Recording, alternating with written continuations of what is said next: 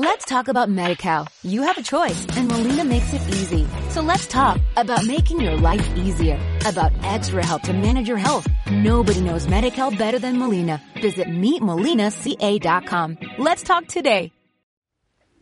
Non potendo andare in chiesa per celebrare in comunità l'Eucaristia, allora celebreremo la parola, come se a casa tramite questo audio fossimo radunati insieme per celebrare la prima parte della messa. Quindi vi prego ad avere un po' di pazienza, perché il Vangelo di questa domenica è intenso, ma un po' lungo. Dedica un momento speciale per questa preghiera e mettiti davanti al crocifisso. Facciamo adesso silenzio e disponiamo il cuore per pregare. The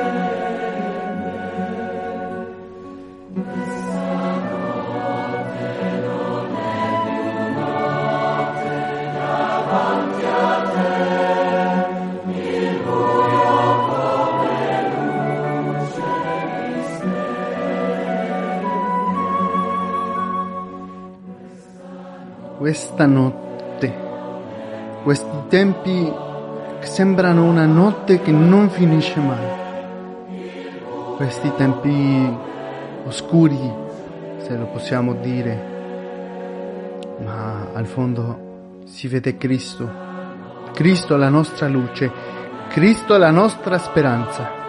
Facciamo insieme questo momento di preghiera nel nome del Padre, del Figlio e dello Spirito Santo. Amen. Riconoscendo insieme che siamo peccatori, diciamo nella presenza di Dio, confesso a Dio Onnipotente e a voi fratelli che ho molto peccato in pensieri, parole, opere e omissioni, per mia colpa, mia colpa, mia grandissima colpa. E supplico la Beata sempre Vergine Maria, gli angeli, i santi e voi fratelli, di pregare per me il Signore, Dio nostro. Dio Onnipotente, abbia misericordia di noi, perdoni i nostri peccati e ci conduca alla vita eterna. Amen. Preghiamo. Padre, che per mezzo del tuo Figlio operi mirabilmente la nostra redenzione, concedi al popolo cristiano di affrettarsi con fede viva e generoso impegno verso la Pasqua ormai vicina. Per il nostro Signore Gesù Cristo, tuo Figlio, che vive e regna con te, nell'unità dello Spirito Santo, Dio per, sec- per tutti i secoli dei secoli. Amen.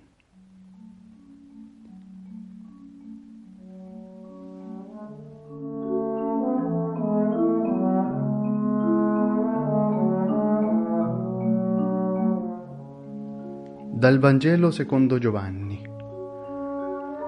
In quel tempo Gesù, passando, vide un uomo cieco dalla nascita e i suoi discepoli lo interrogarono. Rabbi, chi ha peccato, lui o i suoi genitori perché sia nato cieco? Rispose Gesù, né lui ha peccato né i suoi genitori, ma è perché in lui siano manifestate le opere di Dio.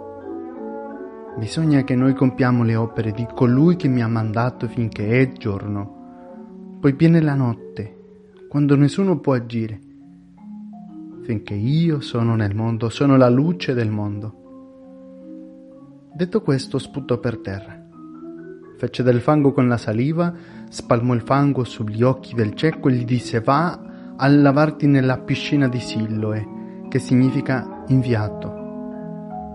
Quegli andò, si lavò e tornò che ci vedeva. Allora i vicini e quelli che lo avevano visto prima, perché era un mendicante, dicevano non è lui quello che stava seduto a chiedere l'elemosina? Alcuni dicevano è lui. Altri dicevano no, ma è uno che gli somiglia. Ed egli diceva sono io. Allora gli domandarono in che modo ti sono stati aperti gli occhi? Egli rispose l'uomo che si chiama Gesù ha fatto del fango. Mi ha spalmato gli occhi e mi ha detto va a Siloe e lavati. Io sono andato, mi sono lavato e ho acquistato la vista. Gli dissero, dov'è costui? Rispose, non lo so. Condussero dai farisei quello che era stato cieco.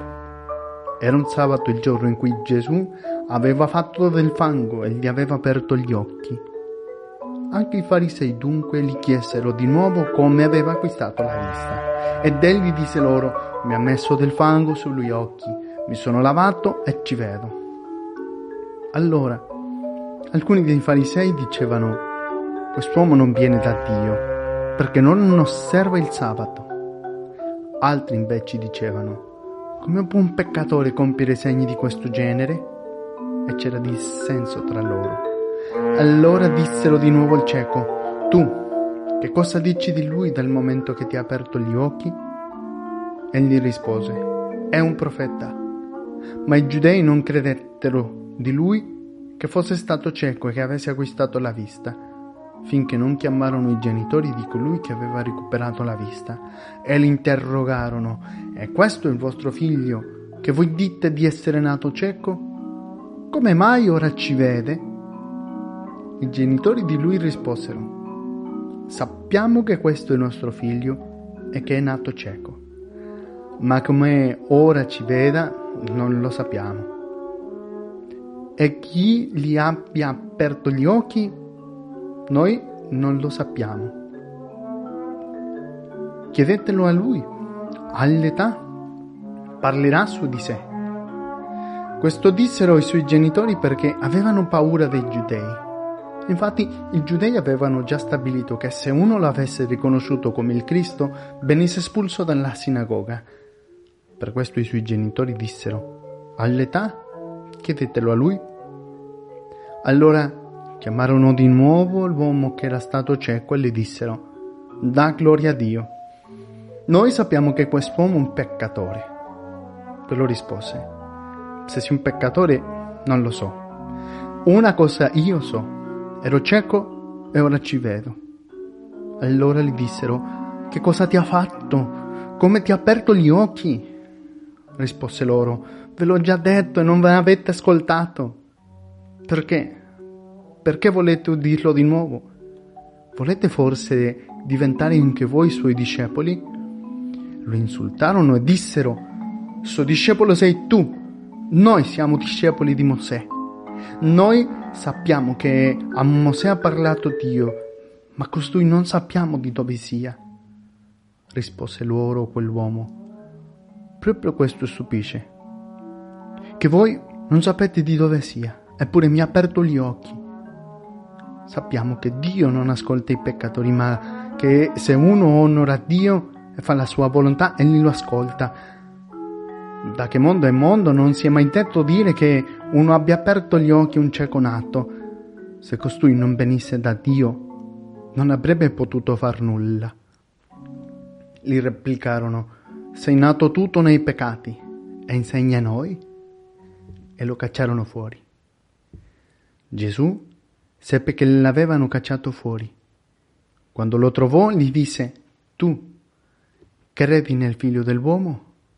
Egli rispose, E chi è, Signore, perché io creda in lui? Gli disse Gesù, lo hai visto? È colui che parla con te. Ed egli disse, Credo, Signore. E si prostrò dinanzi a lui.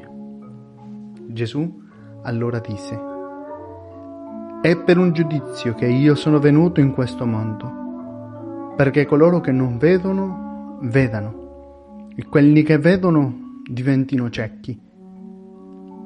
Alcuni dei farisei che erano con lui udirono queste parole e gli dissero, siamo ciechi anche noi?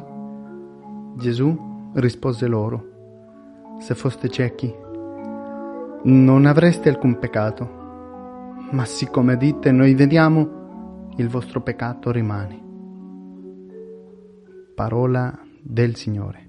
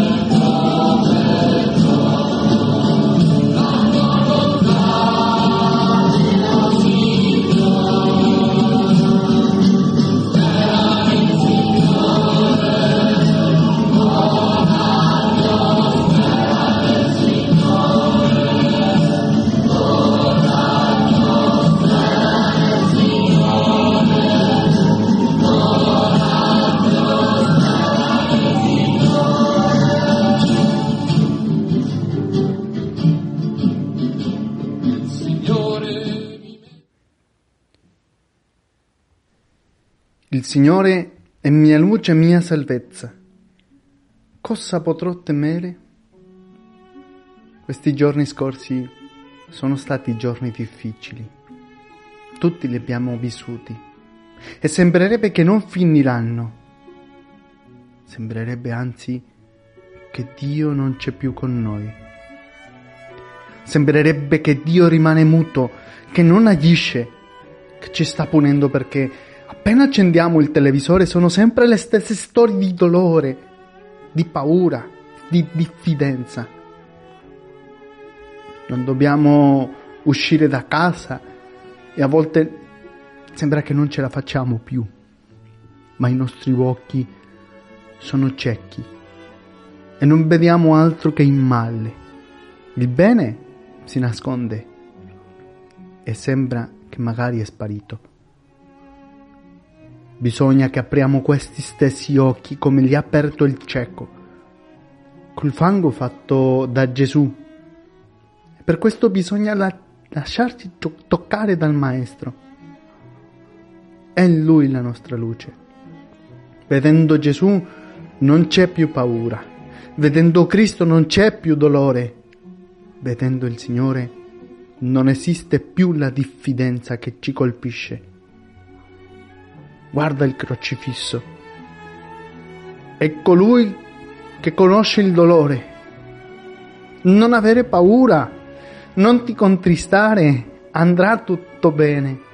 Forse non nel modo in cui noi volessimo, ma il maestro sa in che modo si possono cogliere frutti buoni in tempi mali. Preghiamo tutti insieme, ripetendo, il Signore è mia luce e mia salvezza cosa potrò temere? Il Signore è mia luce e mia salvezza. Cosa potrò temere? Il Signore è mia luce e mia salvezza. Cosa potrò temere? Il Signore è mia luce e mia salvezza. Cosa potrò temere? Il Signore è mia luce e mia salvezza. Cosa potrò temere?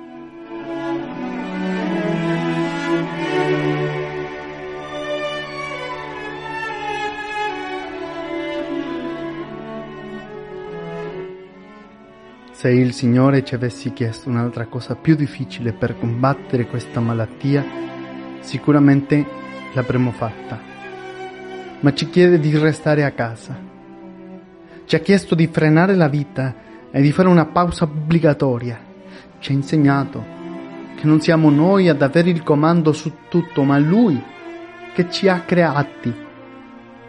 Il Signore è buono non credo che ci faccia del male.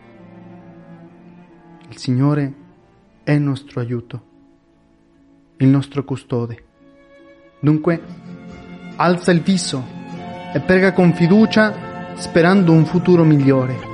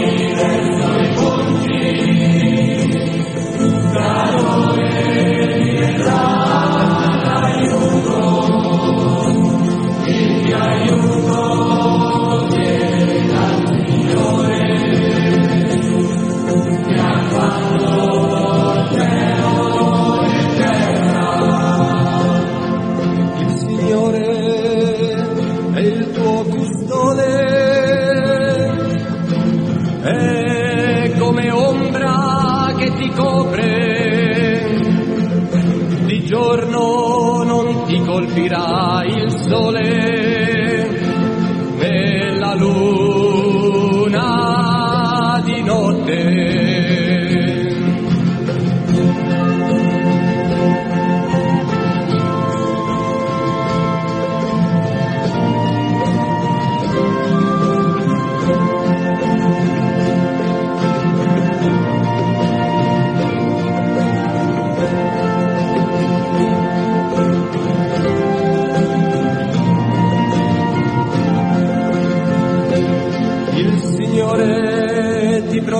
da ogni male. Egli protegge la tua vita. Il Signore veglia su di te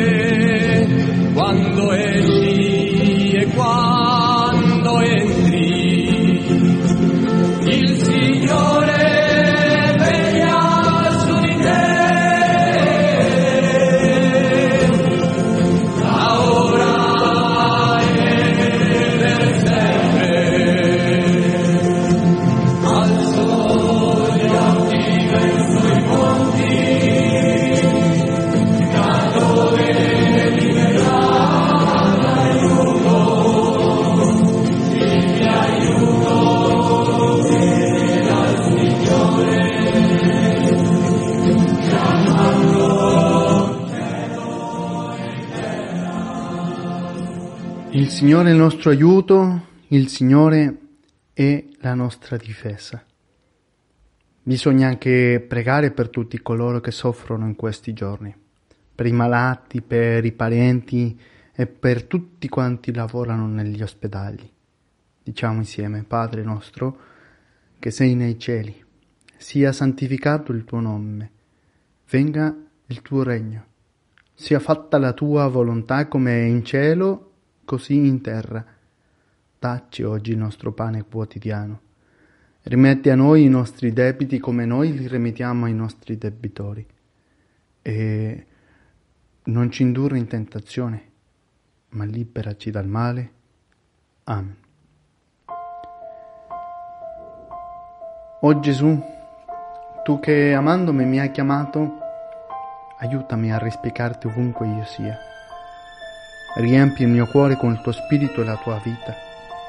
Prendi possesso di me affinché tutti quanti possano sentire in me la tua presenza e guardandomi dimentichino che sono io e gli venga in mente solo te. Rimani nel mio cuore, così diventerò luce per gli altri. Nessun splendore sarà mio. Io sarò semplicemente lo strumento per mezzo del quale tu illumini tutti fammi lodarti in modo giusto, portando la mia lampada accesa per dissipare le ombre in cui vivono tante persone. Fammi predicare il tuo nome con o senza parole, col mio esempio, con l'evangelica influenza dell'amore che il mio cuore ha per te. Amen. Il Signore sia con voi. Vi benedico nel nome del Padre e del Figlio e dello Spirito Santo. Amen.